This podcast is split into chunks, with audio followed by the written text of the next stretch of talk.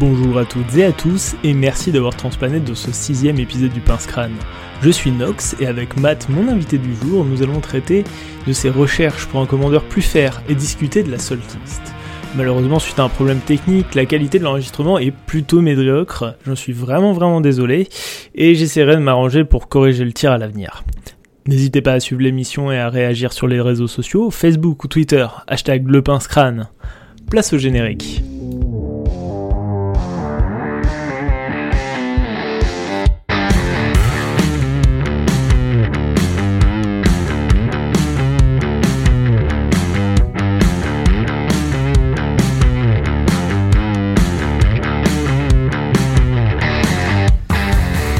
Rebonjour et merci d'avoir transplané dans ce sixième épisode du Pince Crâne. Dans l'émission d'aujourd'hui, j'accueille Matt, avec qui nous allons échanger, analyser et débattre sur sa quête personnelle vers un commandeur plus fer, et plus précisément de la List. Salut Matt, comment tu vas?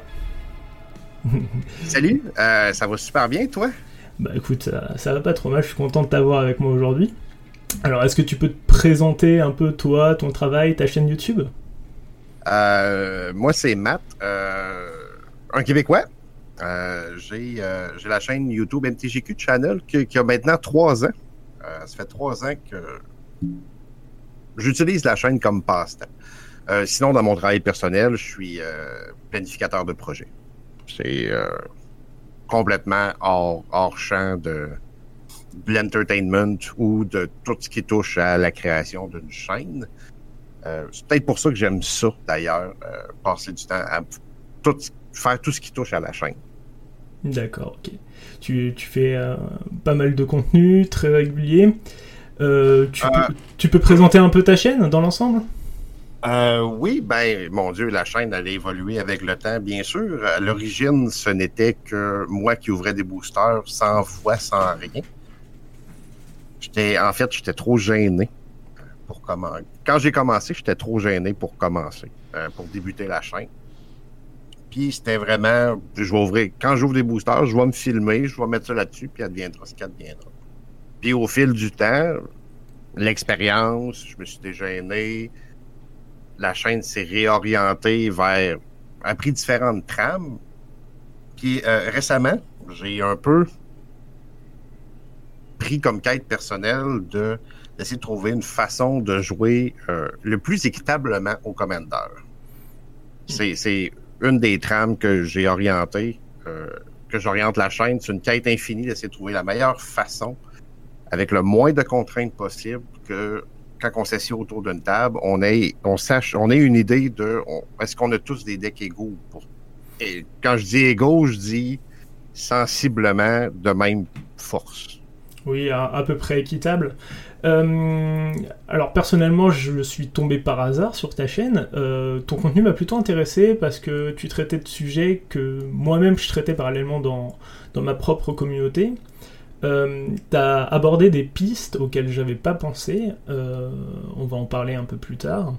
quelles ont été tes étapes de réflexion en quête de ce commandeur plus, plus fer? Euh, ben, ça a commencé. On a des nouveaux joueurs qui se sont joints au Playgroup, euh, qu'on a découvert via des, tournois de Pioneer, en fait. Qu'on a connu via des tournois de Pioneer. Puis, basé sur l'expérience que j'avais aussi de jouer en magasin, où ce que tu t'assis. Quand tu vas jouer dans ton, LGS, ton magasin local, c'est vraiment là qu'il y a souvent du débalancement entre les joueurs. Parce que tu vas voir toutes sortes de decks. Puis nous, ça s'est arrivé dans le playgroup aussi quand tu joues dans un LGS, c'est une soirée, c'est fini. Mais dans un playgroup, c'est un. Je veux pas dire problématique, mais je vais l'utiliser pareil. C'est une problématique qui revient de semaine en semaine. Parce que les nouveaux joueurs qui commençaient à Commander, puis les joueurs qui sont plus installés dans mon playgroup, euh, il y avait vraiment, vraiment un débalancement. Puis même en faisant du, euh, du Arch Enemy, ça marche, ça fonctionnait pas. Fait on a essayé de se pencher. Bon, on a demandé à euh, certains joueurs qui avaient des decks plus forts de réduire la puissance du deck un petit peu pour essayer d'équilibrer et donner pour que les autres. pour les qualifier comme ça, les nouveaux aient aussi du plaisir parce qu'ils partaient euh, en fin d'une soirée puis il n'y avait pas eu de fun, ils n'avaient pas joué, ils avaient passé deux tours sans rien faire, ils avaient, ils s'étaient fait barrer leur truc. Fait que c'est comme ça que j'ai commencé à essayer de réfléchir à une façon de, de bâtir euh, des decks qui seraient équitables pour tout le monde. Puis une des premières expériences qu'on a faites, c'est avec la sortie de War of the Spark. On s'était dit, on va ouvrir chacun un booster, puis on va devoir faire un deck avec le Planeswalker qu'on va pogner. On avait euh, modifié un petit peu la règle du Commander, où ce qu'on allait utiliser un Planeswalker comme Commander, mais c'était une, une espèce d'imposition qu'on avait. Il fallait construire autour de ça. Mm-hmm. Voir ce que ça donnerait. C'est comme ça qu'on a, que j'ai que le travail a commencé, puis que ça a commencé à me trotter dans la tête. À force de jouer avec le playgroup, puis de voir le débalancement qu'il y avait, que le, hamster s'est mis à tourner un petit peu inconsciemment. Tu sais, c'était pas. Euh, je travaillais pas là-dessus de façon consciente, mais après chaque partie, je regardais, je bon, qu'est-ce qui s'est passé? Qu'est-ce qui a pas marché? Pourquoi ci? Pourquoi ça? Puis, veux, veux pas, euh, Magic, plus tu vas mettre d'argent dans un deck, plus tu augmentes tes chances, en fait, qu'il soit bon.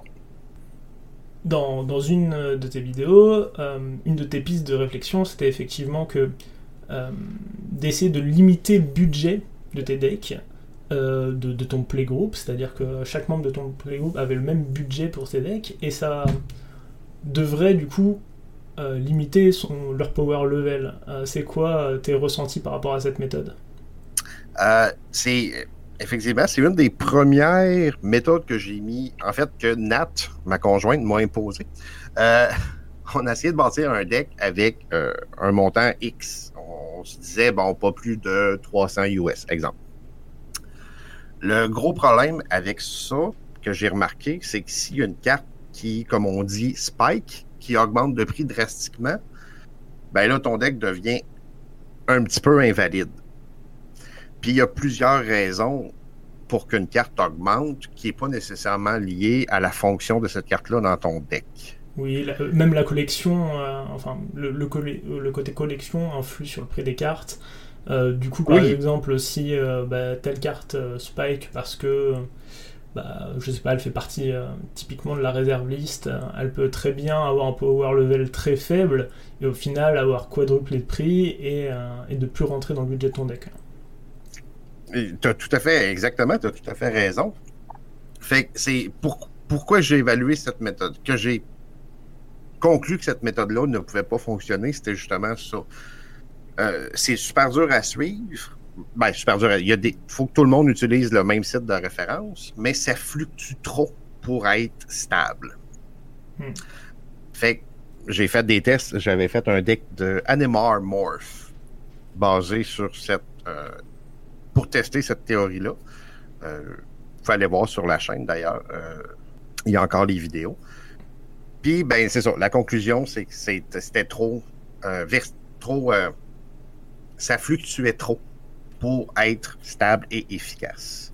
Puis en plus, il fallait suivre ça euh, de façon mathématique avec souvent à l'aide d'un site web où ce que tu, rentres ton deck puis tu peux voir euh, le prix des cartes. Mais il faut que tout le monde utilise encore une fois la même source de comparaison.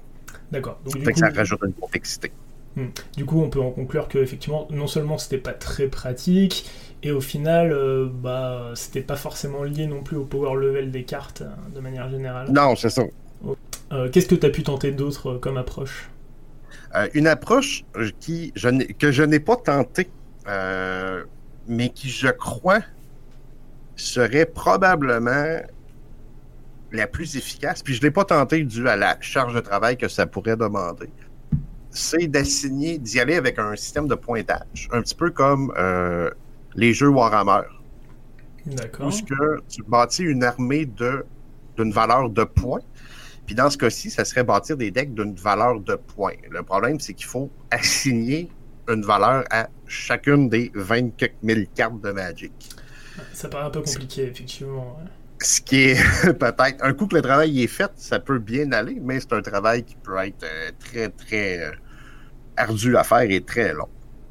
Mais je crois que ça serait probablement une des meilleures solutions parce que tu bâtis un deck, exemple, à 500 points ou à 1000 points, ben, tout le monde autour de la table a la même valeur de cartes.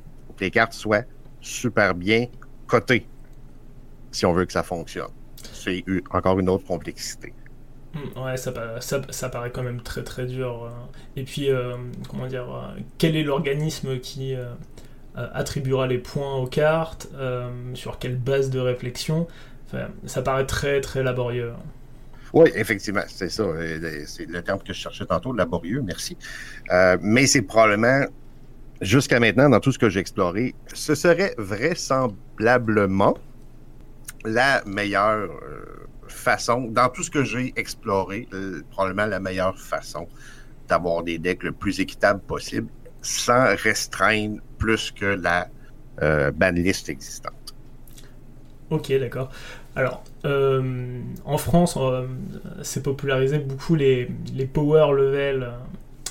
Ça a été popularisé par Command Zone, qui en avait fait peut-être les premiers tableaux. quel regard tu as sur ça? Euh, le, ben nous, euh, en Amérique du Nord, on a euh, deux échelles. L'échelle qui était popularisée par 1 à 10, ben, en fait, plus de 5 à 10, là, parce que 1, 2, 3, 4, personne ne les utilise vraiment. Puis on a aussi le, mid, high, puis le CDH quand tu vas sur des channels Discord anglophones. D'accord. Le problème avec ces échelles-là, selon moi, c'est que ça va beaucoup de du point de vue du joueur. Je vais donner un exemple. Quand que dans le, notre playgroup original, euh, moi, Adam, Loïc, puis euh, Max, euh, je fais du name dropping, on a un, niveau de jeu qui est assez fort. Surtout qu'Adam Adam est très très fort, sans être du CDH. Son deck est très très fine. Ses decks sont très très fine-tunés. Puis, dans le playgroup, comment je peux dire? Moi, j'évalue mon deck par rapport au deck de Loïc, au deck d'Adam, puis je m'évalue en bas de eux. Fait que si eux, mettons, je regarde, ah, eux autres sont des 9, ben moi, je suis probablement un 7 ou un 8. J'arrive dans un LGS, dans un local game store, puis je passe la soirée à ramasser tout le monde parce que le, le standard de mon playgroup est plus élevé que le standard de certaines autres, certains autres groupes de jeux. Fait que moi, j'évalue par rapport à ce que je connais et non pas par rapport à la communauté entière. Tu comprends-tu?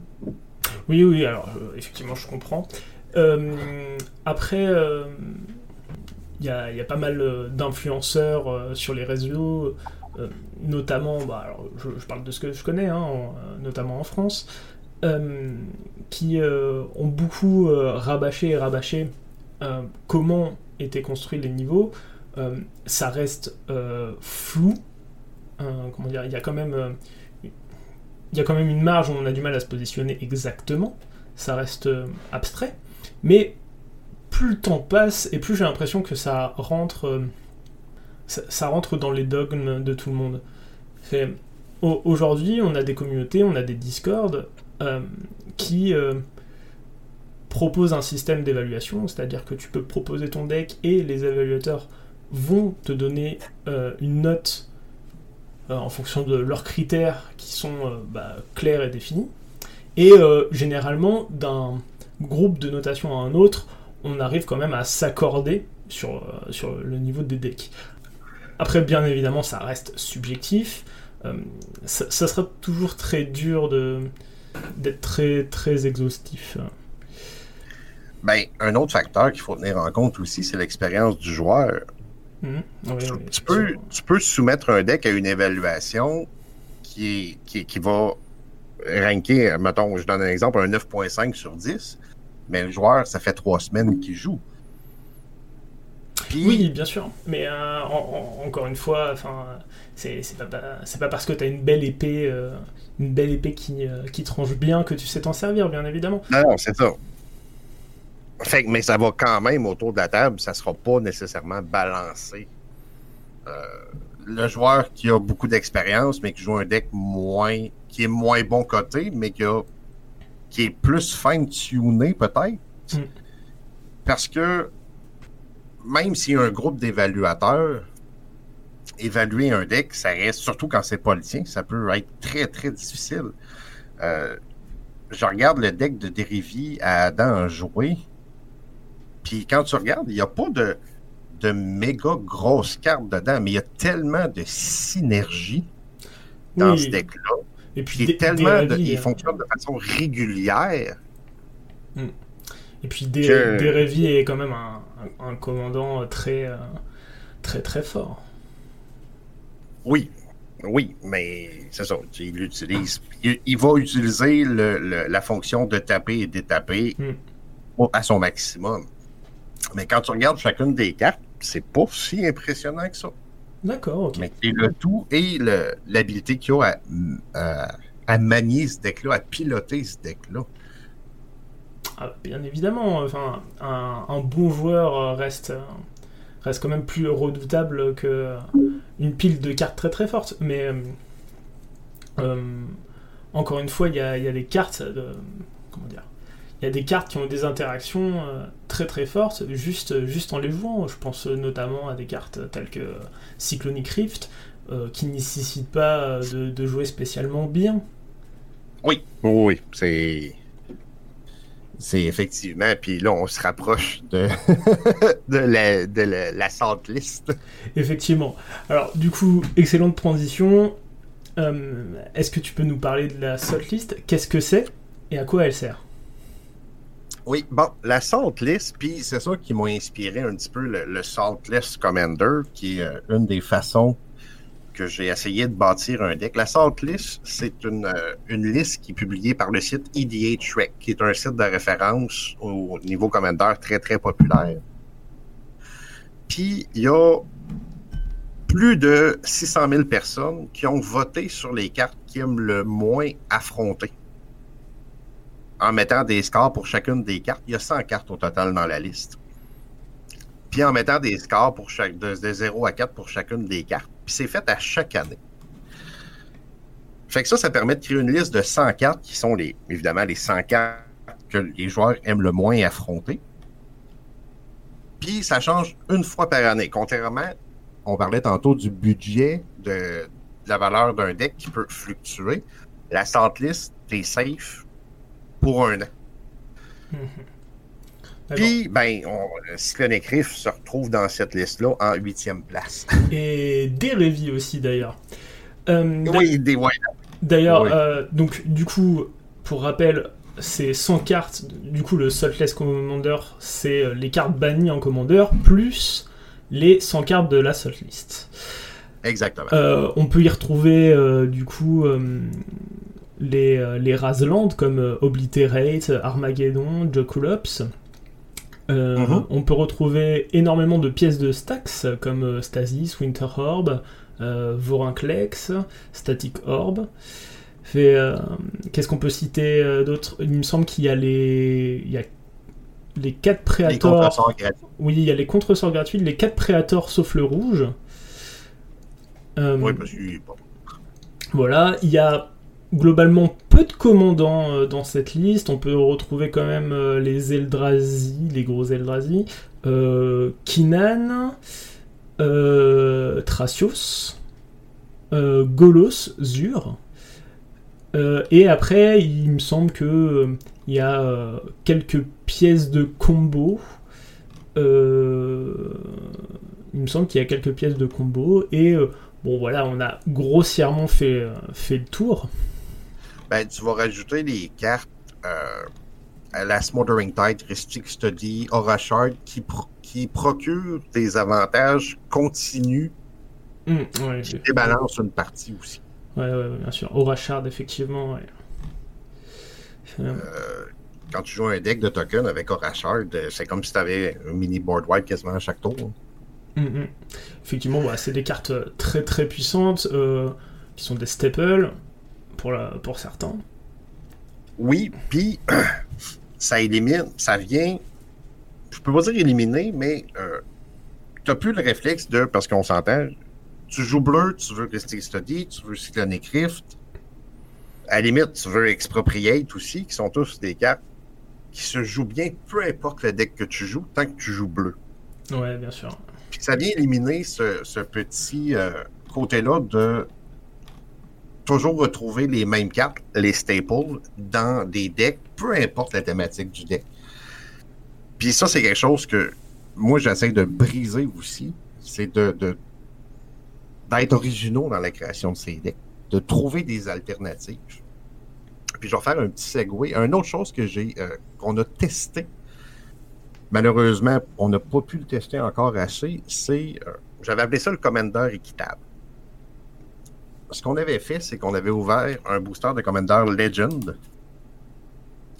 Puis on avait pris la, composition du, booster, le nombre de communes donne commune, rare et mythique, mm-hmm. et euh, une variante. Puis on avait fait euh, fois, fois 5, euh, parce qu'il y a 20 cartes dans le booster, fait que fois 5, ça nous donnait 100. Mm-hmm. Fait qu'il fallait respecter, avoir le, de mémoire, c'est 70 communes, 15 zones communes, 5 arts au mythique et 10 à notre choix. D'accord, ok. ça, tu, te construis un deck de commandeur avec des communes. Ça élimine un petit peu le nombre de. ben, ça réduit énormément le nombre de rares et de mythiques que tu vas mettre dans un deck. Ça te force à te creuser la tête un petit peu. Puis pour la première expérience, euh, on, on devait prendre une ou des légendaires du booster qu'on avait ouvert. D'accord, ok. Et ça, alors, ça doit limiter énormément au niveau de la mana base, hein, parce que si euh, tu peux pas te permettre que tes bilans soient des rares, parce que du coup elles prennent des slots. Du coup, si tu as des doubles landes, ça va être généralement des communes ou des unco. Euh, a priori, ça paraît très compliqué euh, de jouer des decks 5 couleurs, par exemple. oui, effectivement, le 5 couleurs peut devenir très compliqué. Il faut être peut-être très, très créatif, mm-hmm. mais il faut aussi faire des choix. Il faut, s'arrêter puis se dire, effectivement, si j'ai une mana base plus forte, est-ce que, parce que, puis je prends la plupart de mes rares, puis mes slots de, de rares, généralement, tu as 15 rares dans le deck parce que ton 10, tu vas prendre des rares. Si je me fais une mana base qui est très forte, est-ce que je vais être en mesure de, tirer, d'avoir assez de stock pour le jouer, au même titre que si je mets plein de tutors rares, est-ce que j'ai quelque chose à aller chercher d'efficace? Mm-hmm.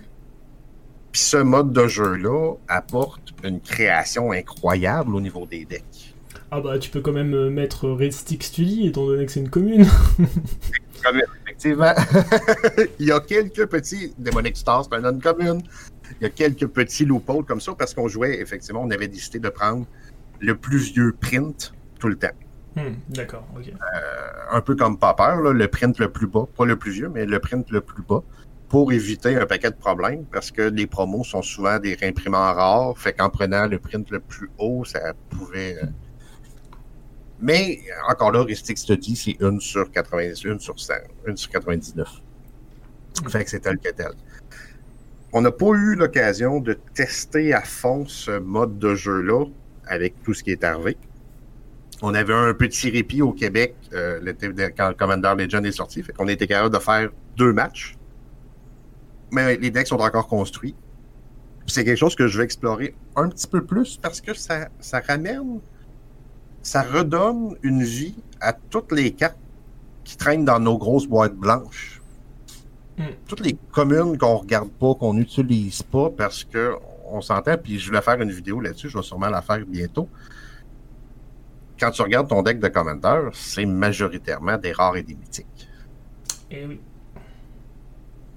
Oui, oui. Alors, contrairement à, ce qu'on peut penser, euh, euh, je reviens un petit peu sur la seule liste. Euh, oui, oui, oui. Plus, plus, de cartes, plus de cartes bannies, c'est pas nécessairement moins de cartes jouables. C'est-à-dire que toutes ces cartes, tous ces staples qui vont être bannis, par exemple, dans la seule liste, c'est possiblement 3, 4, 5 nouvelles cartes qui vont pouvoir remplacer cette slot-là.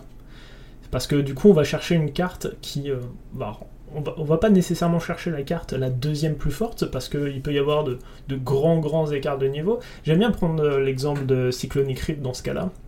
Typiquement, euh, Cyclonic Rift est un staple du, Commander. si demain Cyclonic Rift est banni, qu'est-ce qu'on choisit de mettre juste en dessous.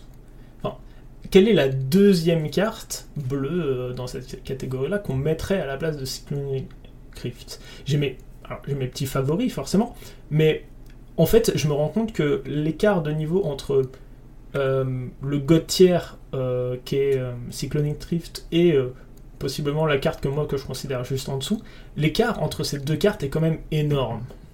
Du coup, je vais préférer une carte qui synergise avec le deck plutôt que nécessairement euh, euh, la, juste la top 2 parce que au final la top 2, top 3, top 4 ont, des power level plutôt euh, très enfin sensiblement les mêmes en fait.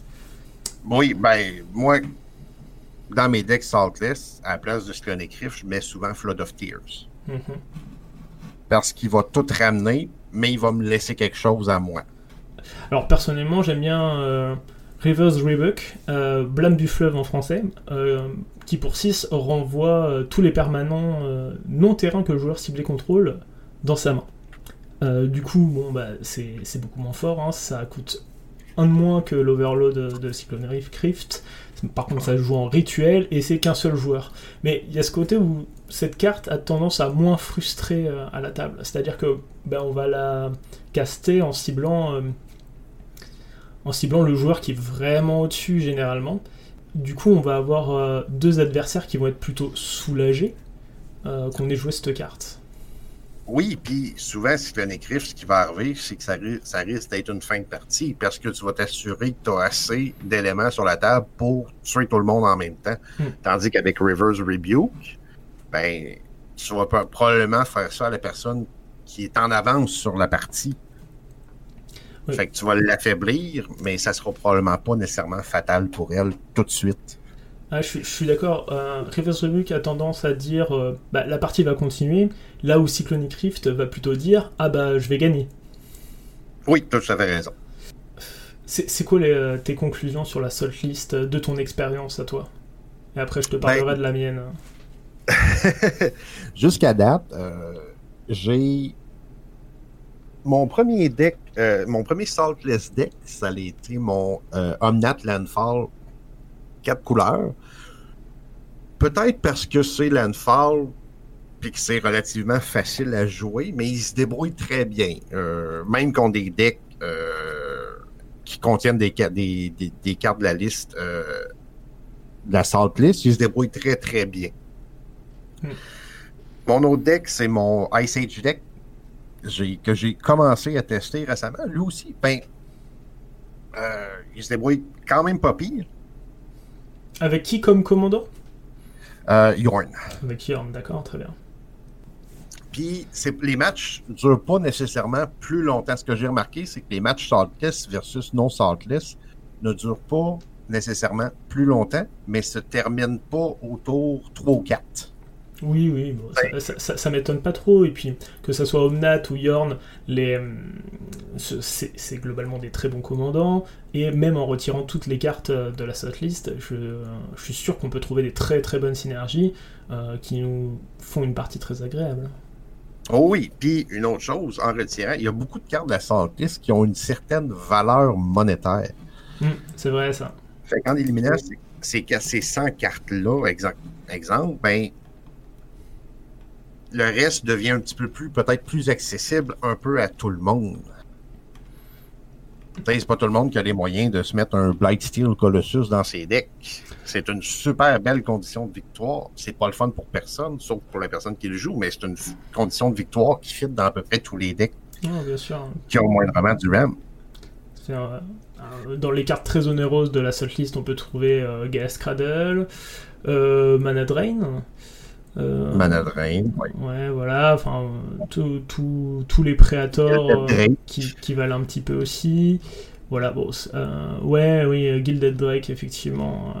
bon, après, c'est des cartes qui sont dans cette liste, pas, pas nécessairement liées à leur prix, hein, mais vraiment à la frustration qu'elles génèrent.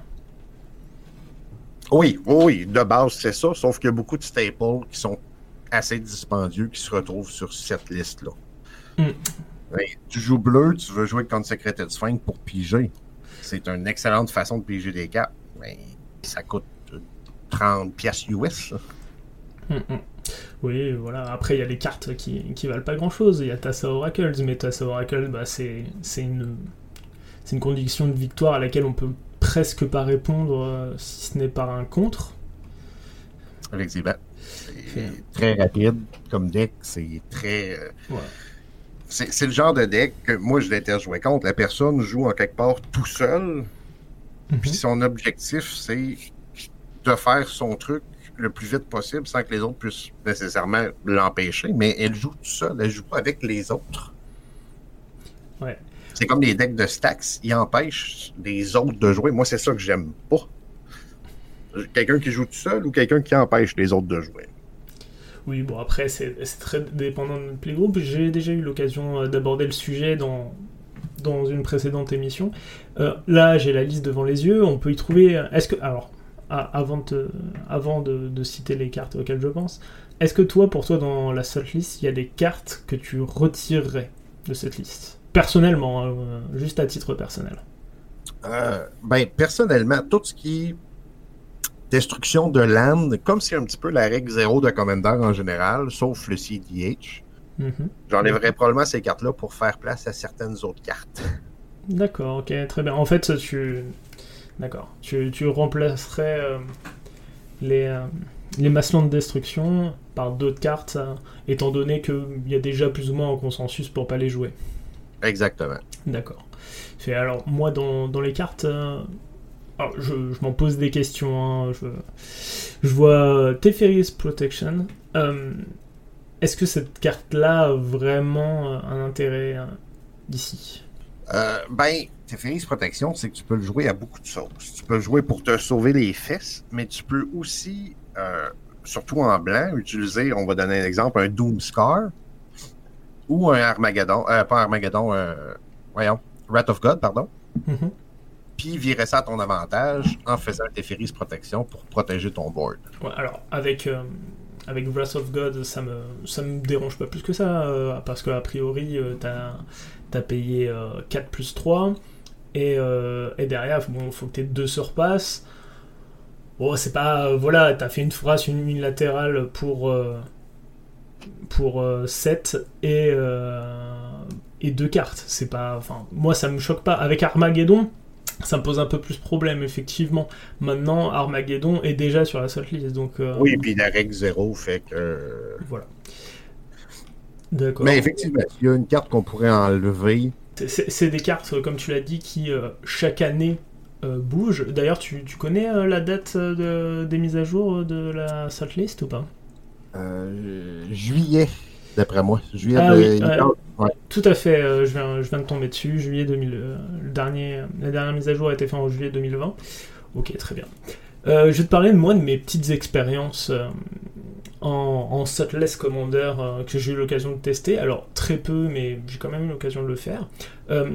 la première chose que j'ai constaté, c'est que c'était facile à mettre en place. C'est-à-dire que j'ai simplement pris des decks que j'avais déjà, auxquels j'ai soustrait euh, les cartes de, la seule liste. Euh, en moyenne, j'ai dû retirer entre 3 euh, à 8 cartes dans mes decks pour que ça fonctionne.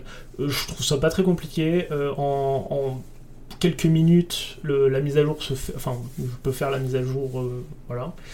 Et commencer à jouer. Donc, déjà, ça c'est chouette. ensuite, en jeu, effectivement, c'était. ça a donné vraiment des parties très agréables. Et surtout, ça a enlevé euh, le côté euh, euh, Deus ex machina de, certaines parties. comment dire les, gens ont beaucoup arrêté de gagner nulle part. Parce qu'en en fait, c'est ça la, la, la c'est qu'il y a énormément de, cartes qui, une fois qu'elles sont castées, déterminent la partie. Juste en les castant, on a tendance à réduire à néant les stratégies. Euh, c'est-à-dire, on, aura un petit peu la manière d'une combo au final. Je me rends compte que beaucoup de ces cartes-là, euh, juste en les castant, annihilent les, tours précédents souvent. Et du coup, le fait de ne plus les jouer euh, réduit grandement cette frustration qu'on peut ressentir à bon, bah voilà, t'as casté Blood Moon, bah on va te regarder jouer et on va essayer de toper notre removable avec, avec des landes d'étape. Ces, cartes-là qui, ont tendance à faire prendre des ongles droits aux parties. Bref, en, tout cas, j'en ai un, une très très bonne expérience. Il faut que je continue. Je vais euh, essayer euh, sur euh, via le Discord MTG Commander tenu par mes camarades de d'organiser des événements Sotless Commander. C'est quelque chose. J'aimerais bien obtenir des, données statistiques et faire des sondages sur ce qu'ont ressenti les gens de cette expérience parce que j'estime que c'est vraiment une piste qu'il faut explorer. Euh, en tout cas, j'invite les auditeurs à essayer. Euh, je vous jure, essayez d'organiser une soirée avec, votre playgroup. Vous décidez de, retirer les cartes de ces listes-là de vos decks, de les changer euh, pour des équivalents ou, ou simplement des, cartes que vous vouliez peut-être essayer. C'est vraiment une expérience très agréable que, que je conseille à tous. Puis comme tu dis, moi j'ai joué, euh, on a joué sur Spell Table, puis on dit ah, on va jouer Saltless. Il y a quelqu'un qui a regardé son deck, puis ah, un demi Saltless. Il n'y avait rien à enlever, il n'y avait rien à changer. Fait tu sais, c'est ça, tu vas enlever euh, une petite quantité de cartes, tu vas les remplacer par des équivalents. Puis ça fait ça veut pas dire que ton deck est plus bon ou que tu peux toujours remettre les cartes dedans. Hein. Mm-hmm. Non, non, ça fait. Comment dire C'est vraiment pas un je vois vraiment pas ça comme un format à part. À part. Je vois vraiment ça un petit peu comme euh, euh, un mode de jeu. Ou simple, en fait, c'est simplement une, une battle list en plus, euh, tout simplement. dans, dans mon émission précédente, on a un petit peu critiqué la, la banlist telle qu'elle existait, tout simplement parce qu'on ne lui trouvait pas grand sens. D'une part parce que la règle zéro du commandeur, c'est de s'amuser et que bah, la banlist est plus là en tant qu'indicateur qu'autre chose. Alors, on a du mal à lui trouver du sens, tout simplement parce que si la règle 0, c'est amusez-vous et faites ce que vous voulez, pourquoi y a-t-il une banlist enfin, Pour moi, il y a un certain non-sens à ça. Là, prendre le parti euh, de rajouter des cartes et dire bon ben voilà, il y a toujours la règle 0, amusez-vous. Par contre, voilà, on a décidé de faire quelque chose de cohérent et de bannir toutes les cartes qui génèrent énormément de frustration de façon à ce que bah, y ait plus de fun. Alors, bien évidemment, je dis pas qu'on peut pas trouver son fun dans, dans un jeu Stacks à partir du moment où tout les groupes est d'accord et, que le niveau de jeu s'y prête, hein, bien entendu. Maintenant, ah oui. Hmm. je, vous conseille vraiment, vraiment d'essayer. En tout cas, rajouter pour moi des cartes à, la banlist. Euh, c'est quelque chose de cohérent et encore une fois, c'est pas parce qu'on bannir des cartes, euh, c'est pas en rendre moins jouable, c'est en rendre au final plus jouable. Tout simplement parce que quand on va bannir une carte, un staple, on va redécouvrir 3, 4, 5 cartes qui pourraient prendre sa place, qu'on aimerait tester et qui sont euh, plus agréables pour tout le monde. Tout à l'heure, tu nous as parlé euh, de, de, tes parties où toi-même tu jouais un deck Sotless contre, euh, contre des decks qui n'étaient pas forcément dans cette configuration. Quelles expériences que tu peux avoir avec ton playgroup de vraiment quand vous jouez tous en Saltless Commander? Ben, quand on joue en Saltless avec le playgroup, été. Euh, je joue beaucoup avec des auditeurs de la chaîne. c'est sûr qu'une fois de temps en temps, jouer des decks plus puissants, ça nous tente aussi. Tu sais, je suis comme tout le monde. J'aime ça. J'ai on a des decks qui sont plus forts, on a des decks qui sont sans-pièces pour s'amuser, puis qu'on va sortir quand on va avoir des joueurs qui sont plus débutants ou nouveaux euh, qui se joignent au playgroup. Mais le but en général de playgroup, c'est qu'on ait tous du fun autour de la table. Puis qu'il n'y ait pas de frustration. Puis le Saltless élimine une grosse partie de ces frustrations-là. Hmm. De stacks ou de puis ça se fait, tu sais, c'est naturel. Les joueurs ont voté pour les cartes qui aiment le moins affronter. Fait qu'en quelque part, 600 euh, 000 joueurs, tu peux pas aller nécessairement euh, contre ça. Mm. Mais on s'entend, OK, là, on va jouer Saltless, là, on va jouer, euh, on va se faire une game plus, sans dire nécessairement compétitive, mais plus hardcore, où est-ce qu'on va jouer plus de counter, nos decks qui ont plus de counter spell, qui ont peut-être plus de, de, de contraintes ou de salty cards, puis ça offre une variété. Dans une soirée, tu vas passer d'un à l'autre. Ça va faire du bien, ça va changer le mal de place, ça va. Euh, tu vas finir, il est plus tard, ça te tente moins de te casser la tête, tu vas jouer Saltless. Puis encore là, c'est pas parce que tu joues Saltless que ça peut pas être fort ou tu peux pas te casser la tête. Mm, bien sûr. Je pense que ça enlève juste certaines inégalités que certaines cartes peuvent créer, comme tu as dit tantôt. Comme tu as dit tantôt, tu sais, au moment où tu joues cette carte-là, peu importe ce qui s'est passé avant, ça, ça compte plus. Puis souvent la partie va se terminer. Le, breaking point de la partie va souvent être une de ces cartes-là. J'ai une petite question euh, à titre personnel. Euh, dans la banliste actuelle Commander, quelle carte tu retirerais? Euh, Je pense que ce serait Balance. Balance? D'accord. Ouais. C'est rigolo parce que c'est plutôt une carte qui, qui ressemble à celles qui sont dans la seule liste ben, ça, va t'affecter toi aussi, la personne qui joue. C'est égal pour tout le monde. Alors, euh, j'ai l'occasion de beaucoup jouer en, duel Commander, qui est, un, qui est un format très populaire en France, euh, qui est du Commander 1v1, qui a sa propre banlist. balance est légal dans ce format. Euh, grosso modo, oui, effectivement, on dit que on dit que ça, ça fonctionne pour tout le monde, mais dans les faits, c'est pas le cas, tout simplement parce qu'on a tendance à tricher avec des cailloux. Enfin, dans ce cas-là, Armageddon et, euh, et c'est égal pour tout le monde, tu vois ce que je veux dire? Oh oui. Ben, c'est sinon, je regarde la liste, puis. Euh, hmm. Bon, à, titre personnel, euh, moi je me demande si des cartes comme. Euh, est-ce que le titan vert a quelque chose à faire sur cette banlist. Le fait d'aller chercher deux landes, n'importe lesquelles, bon, je, je, dis pas le contraire, c'est très très fort. Pour 6, c'est. Bon, voilà, le coût converti de mana est relativement faible. Euh, la carte est excellente. Euh, après, euh, je comprends pas bien ce qu'elle fait là quand je les compare avec les autres. bon, Grisel Brand, je comprends, il est légendaire, ça donne envie de le donner en commandant, de jouer en commandant et de faire des bêtises. Bon. Euh... Ouais, 7 points de vie, puis. Euh, oui, voilà. c'est Non, mais c'est un, un, effet qui est excellent. Euh, je, je dis pas le contraire. Mais euh, voilà, enfin, j'ai vraiment. sur cette banlist, il y a des cartes que je, je comprends pas vraiment ce qu'elles font les unes à côté des autres. Voilà. Est-ce qu'il y a une carte de la salt list que tu détestes particulièrement, que tu aimerais voir ajoutée à la banlist officielle? Oh, il y en a plein. allez, allez, allez, on, dit que tu dois en choisir trois. Euh, trois cartes et Colin. Euh, en fait, une carte que je bannirais qui n'est pas dans la salt list, ça serait Sol Ring. Sol Ring? Ah Oulala Alors, je... Oui, oui, oui, bien, bien évidemment. Euh, en fait, j'ai tendance à détester le, le, le, fast mana. J'ai eu déjà l'occasion de, de m'exprimer sur la question. Euh, je considère que ça fait des parties unilatérales. Alors, c'est pas très grave dans la mesure où une seule personne est en avance, c'est-à-dire que le, format arch ennemi me dérange pas plus que ça en commandeur.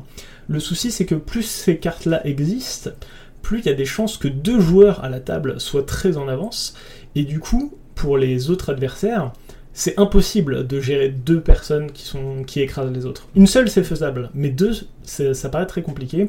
Et quand j'ai vu euh, le Lotus Joali édité, j'étais très déçu parce que c'est une carte qui est un petit peu dans cette mouvance-là, même si elle est bien moins forte que Sol Ring. mais elle augmente les statistiques de voir cette configuration de deux joueurs en avance, ou, euh, voire pire, hein, trois, hein. trois, trois, et quand au final nous on n'a pas eu notre Sol Ring, et qu'on a trois joueurs qui sont partis très très vite, a priori on va passer une très mauvaise partie. Moi, au-delà de ça, la raison pourquoi je la bannirais, c'est que c'est la première carte que je vais mettre dans un sleeve quand je commence à faire un deck, puis je pense que c'est ce que tout le monde fait. Fait que si tout le monde l'a dans son deck, si tu l'enlèves, tu vas permettre à une autre carte peut-être de, de, gagner de la popularité ou de prendre la place dans le deck. Puis ben, c'est un accélérateur de moins. Moi, j'aime mieux les parties peut-être un peu plus lentes. J'aime pas ça quand que ça, passe, ça dure deux tours puis t'as pas eu le temps de rien voir ou de rien faire ou de. Mm-hmm. J'aime qu'une partie de Magic raconte une histoire. J'aime que ça ait le temps de s'installer puis qu'il y ait des revirements. à la fin d'une soirée, à la fin d'une partie, j'aime ça regarder puis faire Ah, c'était une histoire le fun, il s'est passé ça, il s'est passé ça, il s'est passé ça. Fait en éliminant un peu d'accélérateur de, mana, ben, je pense que ça peut aider le, format à peut-être effectivement ralentir un peu et respirer. Et pourquoi pas Mana Crypt à la place de Sol Ring Parce que Mana Crypt peut te punir. Euh, j'ai vu des gens perdre des parties à cause de Mana Crypt. Oui, moi aussi j'ai eu l'occasion. Même moi, j'ai déjà eu la chance de perdre à cause de Mana Crypt, où elle m'avait euh, infligé 24 euh, dégâts dans la partie, quelque chose comme ça. Enfin, c'est ça, Mana Crypt, il y a une contrainte qu'il faut que tu vives. Tu peux, tu peux parvenir à le tricher avec des transmuteurs ou tu sais, mais c'est plus difficile, c'est plus si tu l'utilises pas à son, sa capacité maximale, elle peut te faire mal euh, très rapidement. Mm. Euh, Gears Cradle, je bannirais ça. Ah, je suis d'accord avec toi, euh, j'allais, c'est exactement la carte qui me venait en tête. euh, ouais, Gears Cradle. Puis Loïc le dit souvent, pourquoi. Bon, j'ai expliqué pourquoi la Tellurian Academy est bannie, puis pas le Gears Cradle mais je pense que là, ça sera autour du Credo. Ouais, je, suis d'accord avec toi. Pour moi, la carte est absolument, euh, entre guillemets, euh, gratuite à jouer dans n'importe quel deck vert qui joue un tout petit peu de créatures. Et même à, oh. partir du moment où tu as deux créatures, bah, la, carte est très rentable et euh, du coup, bah, pourquoi pas. la deuxième raison pour laquelle je la bannirais, Bon, euh, c'est plus euh, éthique, c'est-à-dire que bah, elle est dans la réserve liste, aujourd'hui elle coûte très très cher, elle n'est pas très abordable, et au finalement elle va vraiment récompenser euh, les gens qui ont investi beaucoup d'argent dans le jeu fait, de façon trop, trop exponentielle. pour, pour, moi la carte est vraiment, est vraiment trop forte dans la mesure où c'est très facile d'aller la tutoriser et en abuser. Si tout le monde y avait accès facilement à cette carte, ça me dérangerait moins.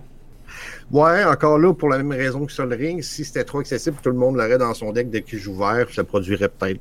Je sais pas. Ah oui, bien, évidemment. Ouais. Puis euh, l'autre, je pense, c'est Expropriate. Expropriate, d'accord. Fait Expropriate, c'est un, sort euh, qui coûte 9 euh, mana, 2 bleus, en sorcerie. Pourquoi spécialement Expropriate? Ben, à toutes les fois que j'ai joué ou vu jouer Expropriate, j'ai jamais vu quelqu'un perdre après qu'il ait joué Expropriate. Alors, c'est que tu m'as pas vu beaucoup jouer. ben, je le joue. non, non, c'est moi, moi personnellement. Hein. Moi, ah tu, m'as pas vu jouer euh, Expropriate où je suis euh, le spécialiste pour, euh, pour perdre sur Expropriate. ah non, je trouve que est trop débalancée. Non, mais je, je suis d'accord avec toi. Ça, voilà. Bon, après, ça reste, ça reste un, rituel qui coûte, qui coûte 9.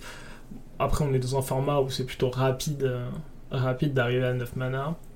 Bon, la, seule façon de s'en débarrasser, c'est de le contrer.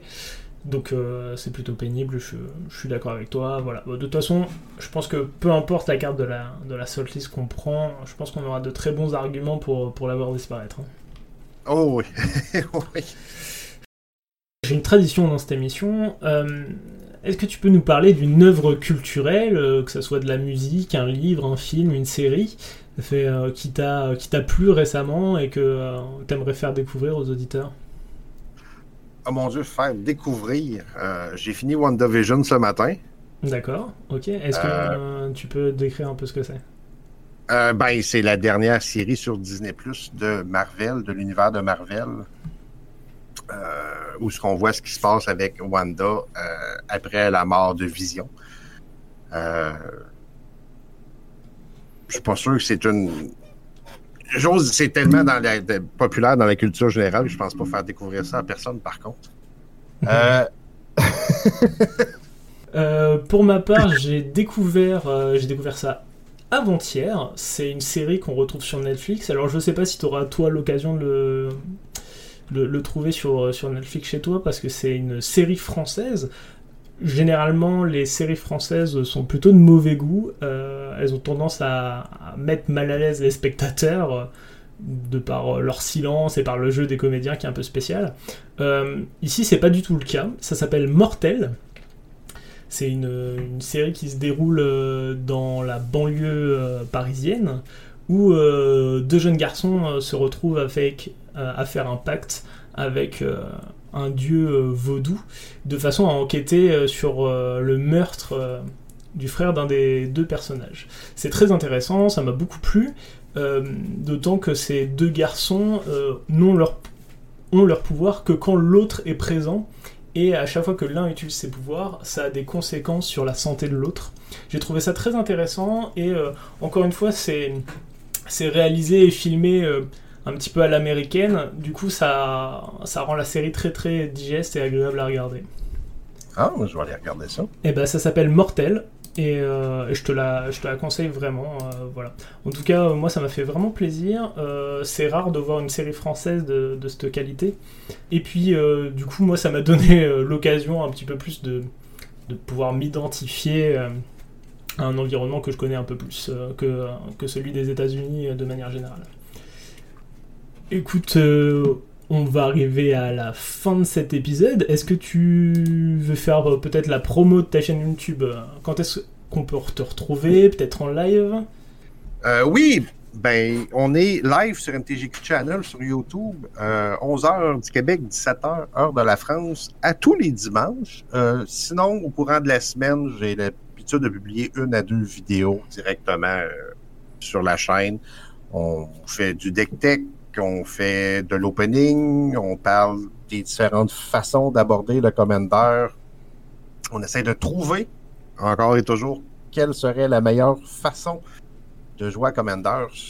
Encore plus aujourd'hui avec la hausse des prix des cartes qu'il y a eu récemment. Ça a creusé, selon moi, un fossé de plus en plus profond entre ceux qui commencent et ceux que ça fait longtemps qu'ils jouent. Je pense que il faut encore plus trouver une façon de se retrouver au milieu pour euh, avoir du plaisir autour de la table tous ensemble. Magic reste un jeu avant tout. Puis la définition d'un jeu, c'est d'avoir du plaisir. ça, sera sûrement euh, le sujet d'une prochaine émission. Puis c'est peut-être mon âge aussi, mais euh, où je suis rendu dans ma vie, mais ma priorité quand je m'assieds autour d'une table de Magic, c'est d'avoir du fun avant de gagner. Eh ben écoute, je te souhaite bien du courage dans ta quête éternelle d'un commandeur plus fer. Euh, n'hésitez pas à suivre l'émission et à réagir sur les réseaux sociaux, Facebook ou Twitter, hashtag le Vos conseils, vos opinions sont bienvenus. Vous pouvez retrouver Matt sur MTGQ sur Channel sur YouTube. Et si, pourquoi pas, vous souhaitez intervenir vous-même dans une des émissions du Pince Crâne, euh, présenter un sujet qui vous tient à cœur, n'hésitez pas à me contacter sur les différents réseaux sociaux. Merci encore pour votre écoute, je vous souhaite plein de bons top deck et pas trop de manades. C'était le Pince Crâne, salut Hey, au revoir tout le monde